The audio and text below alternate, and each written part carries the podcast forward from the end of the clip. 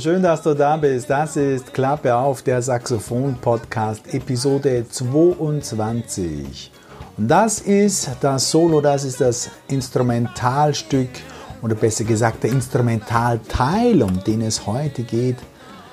Das Instrumentalsolo von Stevie Wonders Sir Duke. Unglaublich bekannt, unglaublich spannend zu spielen. Und wir wollen es heute im Prinzip im Detail erarbeiten, damit du wirklich diesen Part, diesen Teil sicher und souverän spielen kannst. Ich bin John Mayer und das ist Klappe auf. Und jetzt legen wir gleich los. Ich möchte dir am Anfang ein paar Sachen zu dem Titel sagen. Sir Duke bezieht sich auf Duke Ellington. Und Duke Ellington war einer der besten Jazzmusiker, einer der wichtigsten Jazzmusiker des vergangenen Jahrhunderts. Er ist 1974 gestorben und hat bis dahin sehr, sehr erfolgreich eine Big Band geleitet, die Ellington Big Band. Viele äh, Hits auch komponiert und vor allem auch arrangiert, saß am Klavier während eben die Bläser neben ihm dann spielten. Also war Leiter der Big Band, in der er selbst Klavier spielte.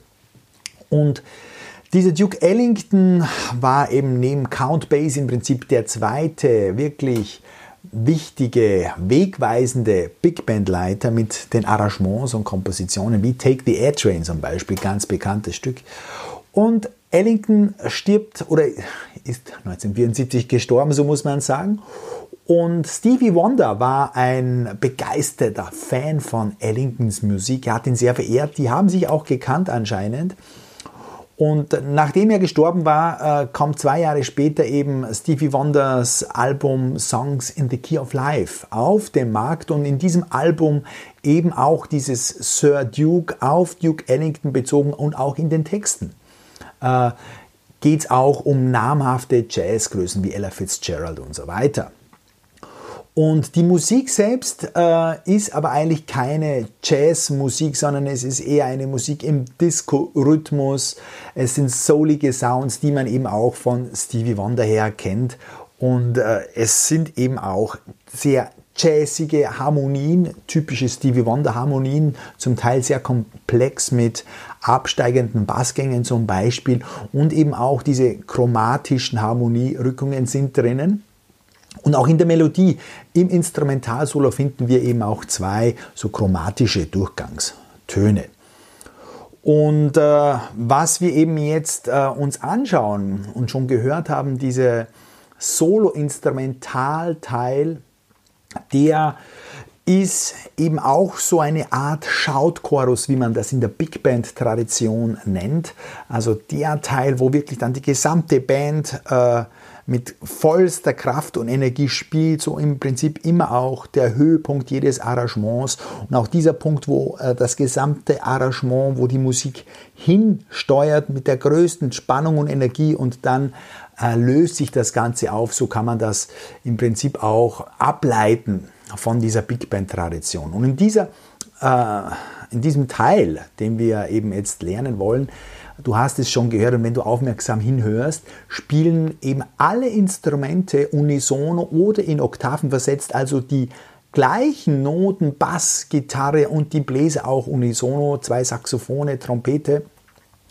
Und äh, das macht eben dann auch diesen großen Reiz aus. Und auch ein gewisser Reiz ist die Tonart, in dem das Stück im Original äh, komponiert und aufgenommen wurde. Das ist H Dur, also H-Dur, fünf Kreuzvorzeichen, etwas gitarrenfreundlich natürlich, aber für die Bläser nicht sehr üblich, im Jazzbereich nicht sehr üblich.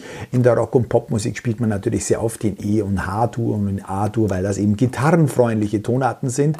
Für die Altsaxophonisten bedeutet das, wenn man eben eine Terz tiefer dann runtertransponiert in die Altsaxophon-Stimmung geht, As-Dur Und für die Tenorsaxophonisten bedeutet es Cis-Dur. Sie müssen immer einen ganzen Ton höher transponieren, also auch eine relativ schwierige oder selten gespielte Tonart, äh, die man aber natürlich in die Finger bekommt, wenn man sie regelmäßig, konsequent und seriös übt. Und das werde ich dir auch jetzt dann auch gleich zeigen. Äh, zum Groove äh, möchte ich auch noch einiges dazu sagen. Das Stück selbst hat ungefähr, wenn man es rausmisst, Tempo 104 äh, und ähm, das Solo selbst ist auch in einem geschaffelten Rhythmus äh, zu spielen. Also du spielst dann diese 16, die wir uns dann gleich anschauen, nicht gerade, ja, du spielst nicht da, da, da, da, da, da, da, da, sondern du spielst die angeschaffelt, wie man sagt. Du spielst duba, duba, duba, duba, duba. Und ich habe mir gedacht, als ich mir das auch im Detail dann angehört habe, es ist auf den ersten Blick vielleicht nicht sofort zu erkennen, aber es ist gerade noch dieses Tempo, wo man diesen Shuffle-Rhythmus äh, einigermaßen klar spielen kann. Und das werden wir jetzt auch gleich machen. Und ich zeige dir jetzt, wie ich äh, Musik in dieser Art lerne. Ähm, ich möchte dazu sagen, dass mir das auch viele, viele äh, Kollegen äh, bestätigt haben, wie sie jetzt heutzutage üben, äh, zum Unterschied von ihren Anfangszeiten. Äh, ich gehe jetzt nämlich noch einen kurzen Schritt zurück. Wenn man äh, als 15, 16, 17-Jähriger so ein Instrument mit voller Energie mehrere Stunden übt, dann übt man im Prinzip so breit wie möglich. Man spielt alle Tonleitern durch, alle Tonarten und so weiter. Und von dieser intensiven Zeit ja, ernährt man sich dann mehr oder weniger auch ein ganzes Musikerleben lang. Das bestätigen mir immer wieder viele großartige Musiker. Sie haben einfach jetzt wo sie jetzt 30, 40, 50 Jahre alt sind, nicht mehr diese Zeit zum Üben, nicht mehr vier, fünf, sechs Stunden Zeit zum Üben, da muss eine Stunde oder zwei Stunden auch hin und wieder reichen.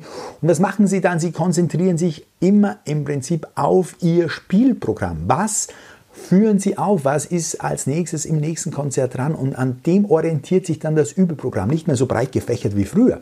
Das heißt, das machen wir jetzt genauso. Wir konzentrieren uns zunächst mal auf die Tonart. Ich habe hier ein Altsaxophon in der Hand. Ähm, du findest die Noten auch auf dieser Seite hier, also hier in den Show Notes findest du die auch dann für Tenorsaxophon. Aber ich äh, spreche jetzt zunächst mal immer von der Altsaxophon-Tonart und wir bewegen uns hier also in As-Dur. As-Dur, 4b-Vorzeichen.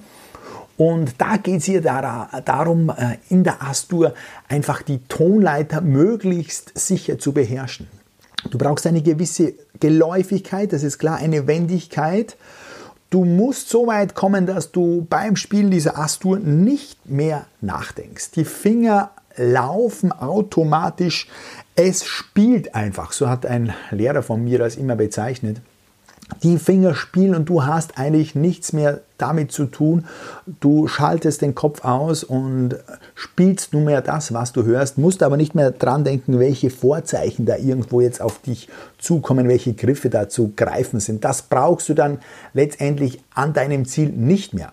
Da müssen wir hinsteuern und ich zeige dir meine Methode, wie ich das am schnellsten erreiche und bisher auch immer erreicht habe und die funktioniert garantiert, weil ich wende die täglich an, diese Methode und die geht wirklich am schnellsten, ist am effizientesten. Du übst die Astur natürlich zunächst mal. Wenn du die noch nie gespielt hast, wirst du die sicherlich auch mal von oben bis unten durchspielen. Das ist natürlich keine Frage.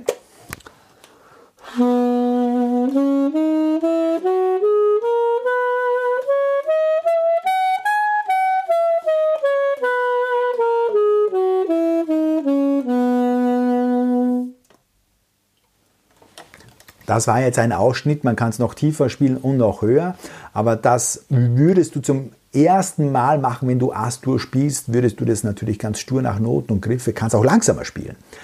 Wo ich aber einsteige und was ich dir empfehle, wenn du Astur schon einigermaßen geläufig in den Fingern hast, wenn du das schon mal gespielt hast, spiele bitte zunächst mal Dreiergruppen. Ich habe dir das hier auf dem Sir Duke Arbeitsblatt äh, aufgeschrieben und notiert. Ich spiele also die erste Note der Tonleiter Ass hinauf zum B, dann zum C, wieder zurück zum B und wieder zum Ass. Nur drei Töne Ass, B, C, B und Ass zurück. Klingt so?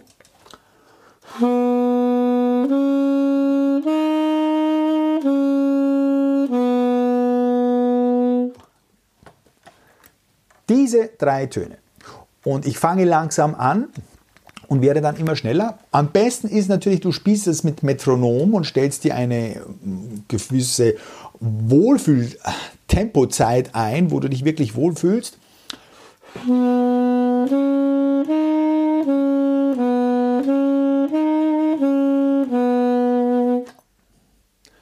Dann kannst du das Ganze in Triol machen.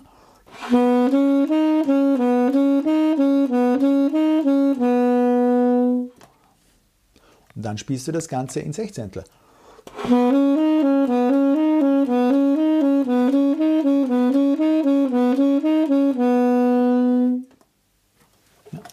Und das kannst du dann natürlich äh, tempomäßig um drei bis vier Einheiten pro Durchgang steigern. Ich habe schon einmal eine Episode gemacht mit diesem einfachen Üben auf einem Grundtempo. Achteln, Triolen, Sechzehntel, das geht wahnsinnig schnell und ist bequem, weil du nicht immer alles umstellen musst, mit jedem, mit jedem neuen Übung neu auf das Metronom zugreifen musst. Und dann kommt es aber, dann mache ich das Ganze vom zweiten Ton aus, also vom B aus, B, C und dann das D, beziehungsweise das. Des musst du spielen natürlich, weil wir in Astor sind. B, C, Des, C und wieder B. Klingt so?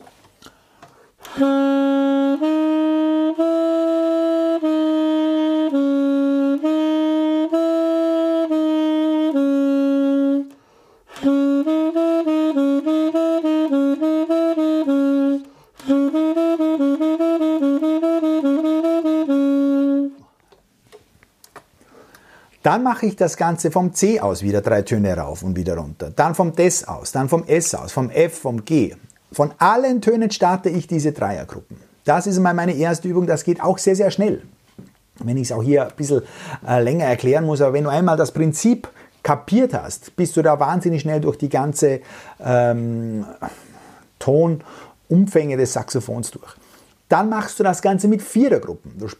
Also ich fange jetzt wieder beim Ass an, spiele den zweiten Ton das B, dann das C und dann schon das Des, wieder zurück zum dritten Ton, zum zweiten Ton und zum ersten Ton. Klingt so?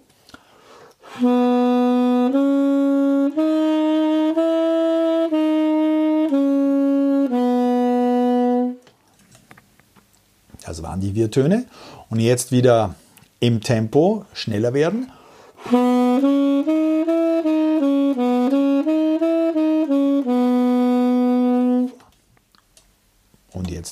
Zum Beispiel in Triolen.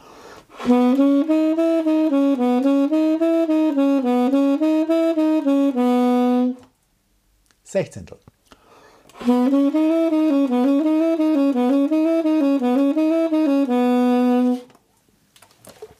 Und so weiter. Du kannst es natürlich auch immer im Grundtempo steigern. Wichtig aber, und das würde ich dir unbedingt empfehlen, dass du langsam beginnst. Beginne immer langsam im Stehtempo, damit du wirklich die Finger unter Kontrolle hast.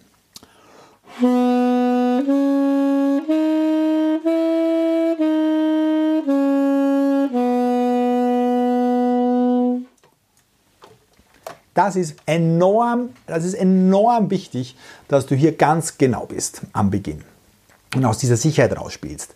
Die nächste Übung, die ich dann mache, das sind dann Terzsprung-Tonleitern. Du gehst immer Ass zum C, herunter einen Ton runter zum B und von dem B wieder eine Terz hoch. Ich habe dir das eben auch im Arbeitsblatt geschrieben, klingt so.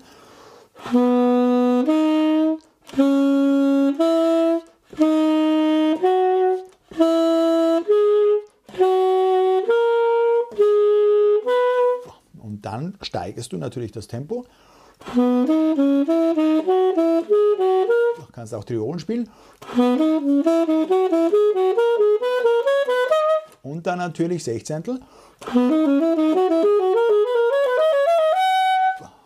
Und so weiter und so fort. Und du hast gemerkt, vielleicht, ich habe jetzt hier einen klitzekleinen Fehler gemacht. Also das war nicht super sauber.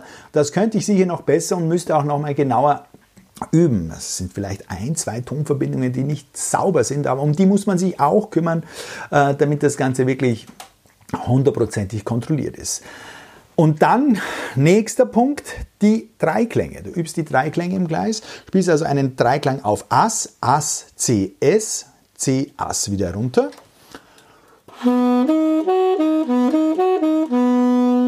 Und dann spiele ich das gleiche auf B, wieder ein Dreiklang, aber in der Tonleiter harmonisch drinnen, also B, Des, F, Moll, B-Moll.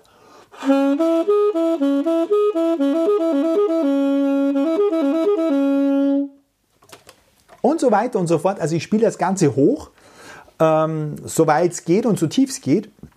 Und dann, das nächste sind Vierklänge im Kreis. Also spiele ich auf Ass einen Vierklang, das ist dann der Major, der Dur-Vierklang mit der großen Sept, mit dem G und wieder zurück.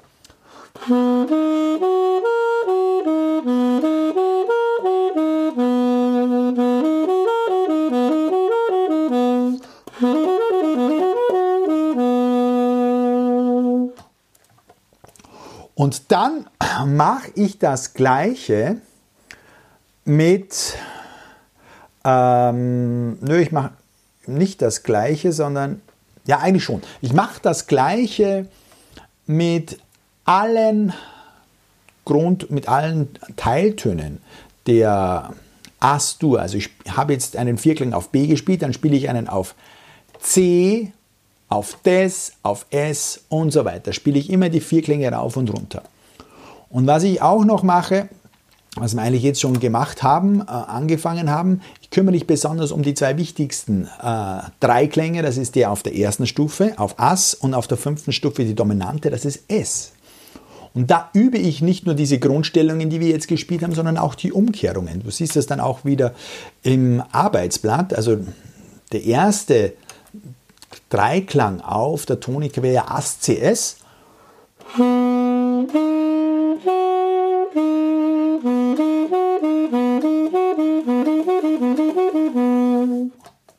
Und jetzt mache ich die erste Umkehrung. Das heißt, ich gebe den tiefen Ton, das Ass, eine Oktave höher. Dann ist nicht mehr Ass der tiefste Ton, sondern das C. Plötzlich ist jetzt einfach die Terz oder beziehungsweise äh, die dritte Note im, in As-Dur der tiefe Ton. Das klingt dann so.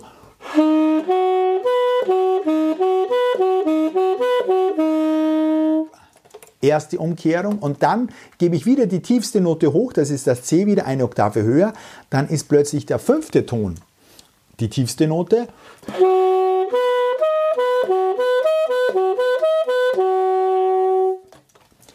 Es sind also immer noch die gleichen drei Töne, aber in verschiedenen Höhen kombiniert. Und äh, das gleiche mache ich auch mit dem Dreiklang äh, S-Dur, also die Dominante jetzt von As-Dur. S ist der fünfte Ton von Ass ausgezählt, würde ich von Ass hochzählen, die einzelnen Töne, würde ich beim fünften Ton bei S ankommen und das ist die Dominante, das ist der größte Spannungsakkord, der sich dann meistens immer auflöst auf die Tonika. Entspannung ist Tonika, Dreiklang oder Vierklang auf dem ersten Ton, meistens am Beginn, erster Akkord und der letzte Akkord und vor diesem Akkord wird meistens die Dominante gespielt, weil der die größte Spannung macht. Also Musik ist immer eine Abfolge von Spannung und Entspannung und das sind die zwei wichtigsten Akkorde. Und deshalb muss man sie üben, weil die kommen dauernd in solchen Stücken vor. Und äh, das Ganze, was ich dir jetzt erzählt habe, bringt dir einfach eine enorme Wendigkeit. Du kannst dann auf jeden Ton umkehren. Du kannst äh, verschiedenste Varianten von Ass-Dur-Melodien spielen, wirst total wendig, flexibel und schnell. Würdest du normal die Tonleiter rauf und runter spielen, würdest du sehr eingeschränkt sein. Du könntest zwar diese Tonleiter spielen, aber in der Praxis kommen diese Tonleitern also von Ass zu Ass ja im Grunde überhaupt nie oder ganz super selten vor. Du wirst meistens irgendwelche Varianten oder Ableitungen spielen und das ist genau das, was wir jetzt hier gemacht haben. Also es soll dich möglichst flexibel machen. Das also mal der erste Teil, die Grundlage, wie ich so äh, ein Tonleiternmaterial übe, in welchen äh, Varianten und Formen. Da gibt es natürlich noch viel, viel mehr. Aber mit diesen äh, vorgeschlagenen Übungen, Terzsprüngen und so weiter und äh, Dreiklängen, äh, kommst du sehr, sehr weit und wirst sehr, sehr wendig. Und du musst dir natürlich auch vorstellen, das kriegst du nicht in einem Tag gebacken. Da brauchst du äh, Wochen, Monate dazu. Also das musst du wirklich auch mit Geduld angehen. Ähm, und das macht auch nichts. Also jeder Musiker wiederholt dann auch immer wieder diese Tonarten. Äh, und mit jedem Tag, äh, wo du das mehr spielst, äh, werden deine Finger geläufiger und noch schneller. Du beschleunigst also, fühlst dich immer wohler. Äh, und ähm, du musst dich einfach daran gewöhnen, dass du solche Sachen immer wieder zurückrufst äh, in dein Musikgedächtnis. Und wie gesagt, es wird immer schneller gehen und immer besser und immer leichter sein, je öfter du das machst. Am Anfang ist es mit Sicherheit am schwierigsten, äh, aber hab Geduld und hab das Vertrauen, dass äh, du da wirklich dann relativ schnell hineinkommst, sofern du wirklich die Konstanz und Konsequenz hast, ähm, eine tägliche Übesession hier auf Astur äh, durchzuführen. Das wäre wär natürlich der ideale Fall. So, und jetzt aber gehen wir wirklich zum Stück. Also wir haben uns jetzt vorbereitet mit dem Astur-Material und jetzt schauen wir uns äh, diese Instrumentalteile an. Am Anfang kommt ja im Prinzip ganz am Beginn dieses Intro. Ähm, das meine ich eigentlich nicht. Also wird, ist auch cool, natürlich als Signal, aber was ich eigentlich meine, ist dann äh, das Instrumentalsolo. Und es kommt dreimal. Zweimal in der Mitte und ganz zum Schluss kommt es noch einmal in der gleichen Form. Und du kannst auch hier dann die Noten lesen äh, in den Show Notes. Ich habe auch äh, für Alt und für Tenor für beide Stimmungen äh, die, das Solo transkribiert und du kannst es dann nach Noten nachspielen. Ähm, wichtig ist aber, dass du das Solo, dieses Instrumentalsolo, möglichst oft anhörst. So gut anhörst, als, als ob du es dann singen könntest. Ja? Also bab, badabab, badabab, babadab, babadabadu, babadu, ba da ba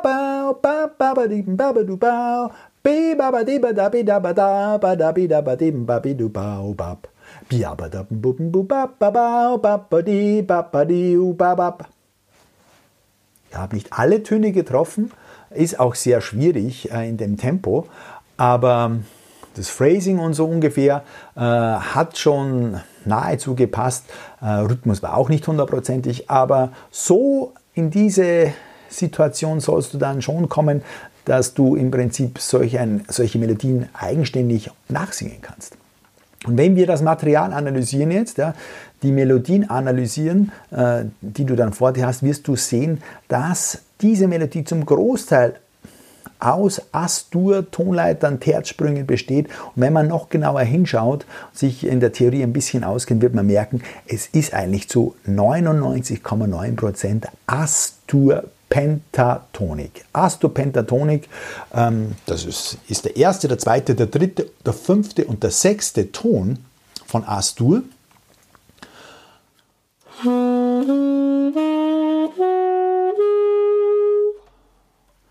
Das waren die fünf Töne.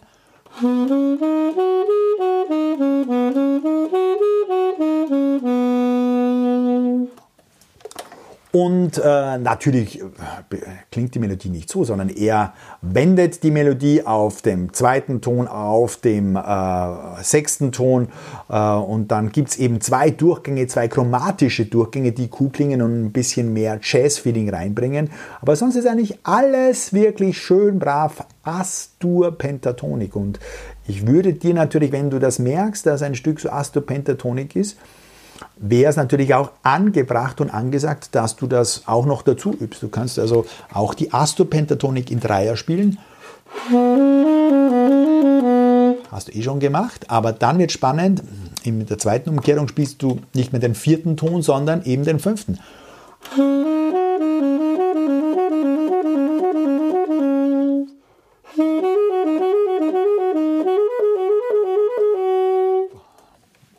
Und so weiter. Also kannst du die Astur-Pentatonik genauso in Dreiergruppen, in Vierergruppen machen, auch in diesen Sprüngen, wo du immer eine auslässt. Klingt auch cool.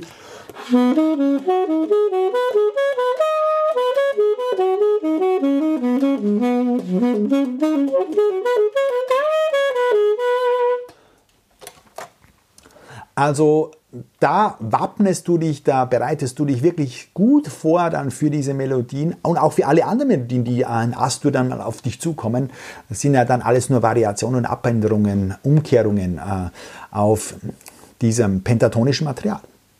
Ja, also Pentatonik ist es, ja, ganz, ganz wichtig. Und jetzt machen wir folgendes, das ist dann der nächste Schritt wir zerlegen diese Melodie, diese, diesen Teil, dieses Instrumental-Solo, dieses Gesamtteil in einzelne Teilmelodien fürs Üben. Ja. Und ich habe mir jetzt eins, zwei, drei, äh, vier, fünf, sechs, sieben Melodien hier unterteilt. Sieben Teilmelodien, wie ich sie nenne. Und die übe ich dann auch getrennt. Ich übe nicht das ganze Stück durch, wenn ich das einlerne, sondern ich nehme jede Teilmelodie einzeln vor. Ich vergleiche es immer mit einem Gedicht. Wenn ich ein Gedicht lernen möchte, dann äh, spreche ich auch nicht alle Strophen runter, sondern ich äh, übe es zeilenweise oder zwei, zwei Zeilen zusammen, so was zusammengehört. Ja. Den einen Satz, Satz 1 sage ich, Zeile 1 vielleicht dreimal auf und dann sage ich Zeile 2 dreimal auf und dann sage ich Zeile 1 und 2 dreimal auf. So zerlege ich das am Beginn und baue es dann wieder zusammen. Das geht mit Abstand am schnellsten, weil sich einfach ähm, dann im Gehirn die Melodien am schnellsten festsetzen.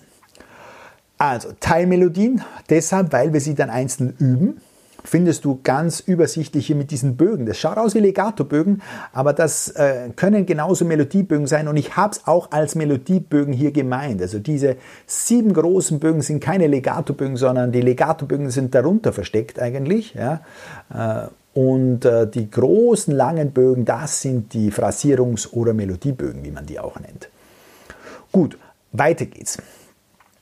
Dann das nächste, was du tun musst oder was wir tun müssen, ist die Artikulation, also das Anstoßen und Binden der Töne genau feststellen. Und dazu müssen wir natürlich eben genau hinhören. Und ich habe mich lange beschäftigt und versucht herauszufinden, äh, was die da machen, welche Noten stoßen die an, was binden die. Und sie binden sehr viel, aber in der Melodie sieht man natürlich dann auch diese Peaks, diese hohen Noten. Babalu, Tidi und Tiha, Tiha, Tiha, Tiha. Und da bietet es sich an, die leicht anzustoßen, aber immer nur mit ganz leichter, feiner Zunge. Äh, das zweite Sechzehntel, die zweite Sechzehntelgruppe noch im ersten Takt, die ist angestoßen, interessanterweise. Die erste nicht, aber es ist durchaus empfehlenswert, dass man so nah wie möglich an äh, dieses Original rankommt und sich daher am Original immer wieder orientiert, auch dieses Original manchmal auch langsam abspielt und wirklich dann jeden einzelnen Takt da mehr oder weniger seziert und herausfindet, was wird gestoßen, was wird gebunden. Artikulation, also dieser Punkt. Und dann geht es jetzt richtig mal rein, endlich ins Spielen. Ich nehme mir die erste Teilmelodie vor und spiele die nur in der bloßen Tonfolge. Fünfmal, vielleicht zehnmal, das musst du entscheiden. Ich würde mindestens fünfmal empfehlen. Ja. Ich spiele also nur die Tonfolge ohne Rhythmus. Im Original würde das sich so anhören. Ich spiele aber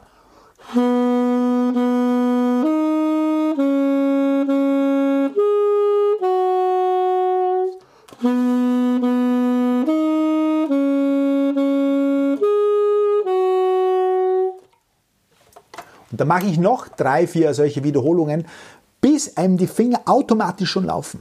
Und dann gehe ich endlich über in den Rhythmus. Und ich habe es hier in Sechzehntel notiert. Und ich würde auch dann empfehlen, deshalb Achtel im Metronom einzustellen. Also unbedingt mit Metronom üben, bei einem Wohlfühltempo starten und dann spielst du, ich habe jetzt kein Metronom zur Hand, aber das ist bei mir jetzt ganz einfach. Ich klopfe jetzt zum Beispiel das hier mit, ja. Das wäre jetzt mein Metronom, mein Fußmetronom sozusagen. Und dann fange ich hier an, das ist meine Achtel, dann wird es so klingen.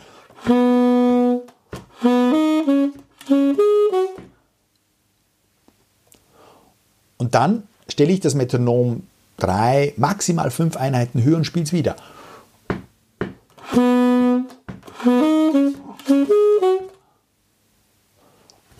So steigere ich das hoch, aber keine zu großen Steigerungsstufen bitte, sondern bleib bei maximal 5 und äh, üb so weit hoch, wie du es schaffst. Und das Wichtige ist jetzt, du hast es vielleicht schon bemerkt, es stehen hier normale Sechzehntelnoten da, in den Noten drinnen, aber die Noten sind tatsächlich keine geraden Even, wie man sagt, gerade Sechzehntelnoten, sondern es sind eigentlich geschaffelt, es sind eigentlich Swing-Sechzehntelnoten.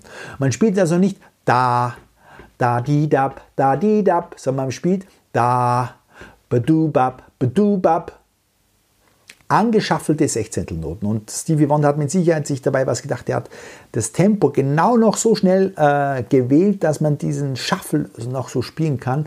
Und dann klingt es wirklich richtig cool und swingmäßig. Äh, wenn man diese Sechzehntel durchwegs, die du hier siehst, wirklich anschaffelt, dann klingt es wirklich cool. Dann ist eben nicht Bab, Badidab, Badibab, Babadab, Babadubab, ist es nicht, sondern es ist Bab,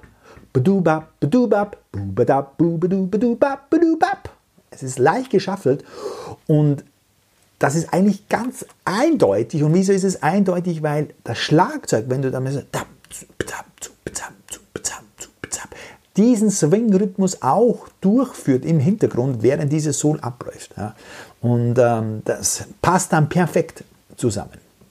So, also diese angeschaffelten Sechzehntel übst du in Teilmelodien aufgeteilt, eben diese sieben, äh, so hoch hinauf, bis du an deine Fehlergrenze kommst und dann steigst du wieder zurück. Und am nächsten Tag äh, fangst du wieder unten an.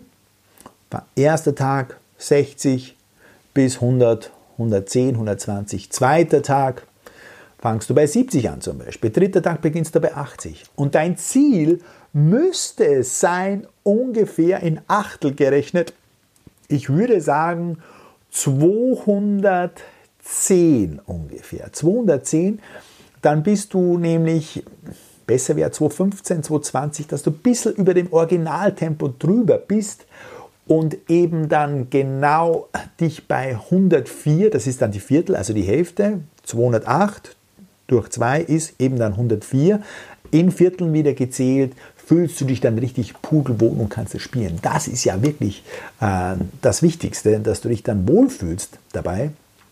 Und ähm, nur so kriegst du das ganz sicher in die Finger, keine zu großen Sprünge und übe über das Originaltempo hinaus.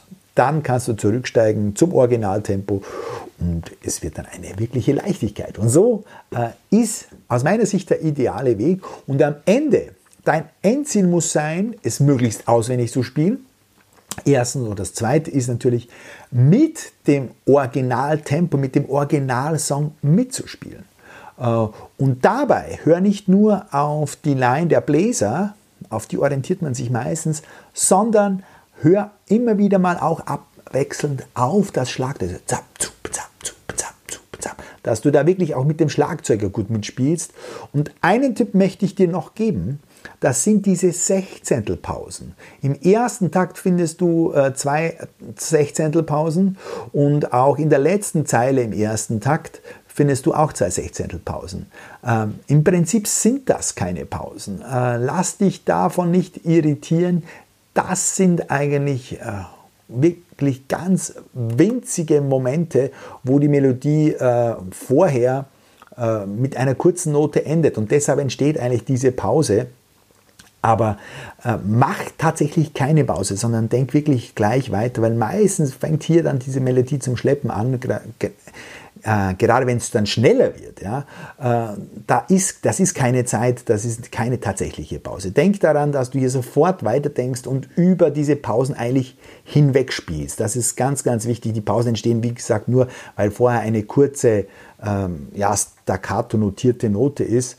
Dab, badibab, badibab, beim ersten Ton natürlich ist die Pause größer, weil man sie meistens äh, die erste Note kurz spielt, mit einem kurzen Dart entsteht eine große Pause. Aber sonst, die anderen Sechzehntelpausen existieren in dem Sinn eigentlich nur auf dem Papier. Denk also vor, sofort drüber. Ja, das war's.